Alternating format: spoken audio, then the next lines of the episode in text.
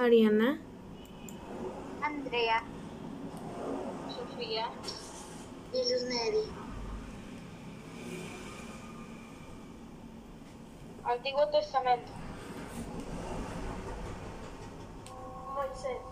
Moisés es el profeta más importante para la liberador del pueblo hebreo de la esclavitud de Egipto y encargado por Dios para entregar la ley de Dios.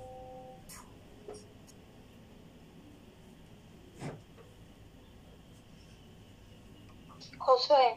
Fue escogido por Dios para suceder a Moisés como líder de los israelitas.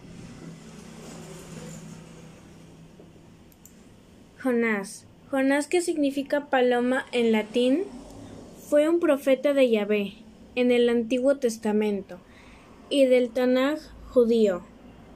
Es el quinto de los profetas menores del Nabi, hijo de Amitai. En el Corán, Jonás es también uno de los profetas del Islam. Josué. José. José es un personaje importante del libro bíblico del Génesis, al centro, de dos tribus de Israel. Según el relato, fue uno de los doce hijos de Jacob. Sangar. Fue un personaje del Antiguo Testamento. Se identifica como el tercer juez de Israel. Débora fue una profetisa y la cuarta persona que se desempeñó como juez de Israel antes de la monarquía, época de Dagan y Antiguo Testamento. Débora fue la única jueza que tuvo la nación de Israel en la antigüedad. Gedeón fue un juez y guerrero del antiguo Israel.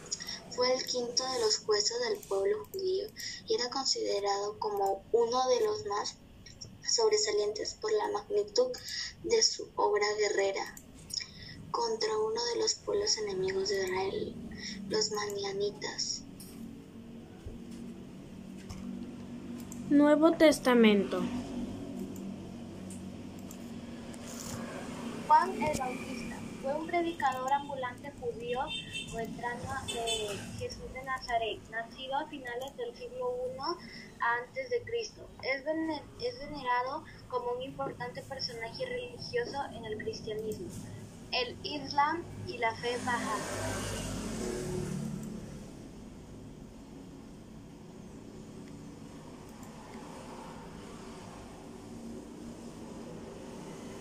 Pedro Simón.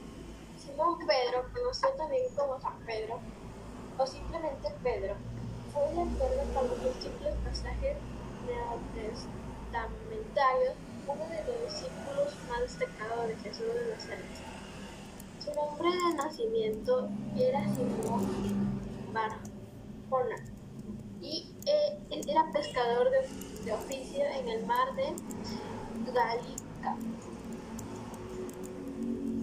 Elías. Fue, según la Biblia, profeta hebreo que vivió en el siglo XIX. Su nombre es una forma elizana que proviene del nombre hebreo y que significa mi Dios es la red. Elías era oriundo de Tibet, en la religión de Gala, la variante del río Jordán. David fue el segundo rey de, de Israel. Se menciona unas 800 veces en el Antiguo Testamento, la Biblia hebrea, y 60 en el Nuevo Testamento, la segunda parte de la Biblia cristiana.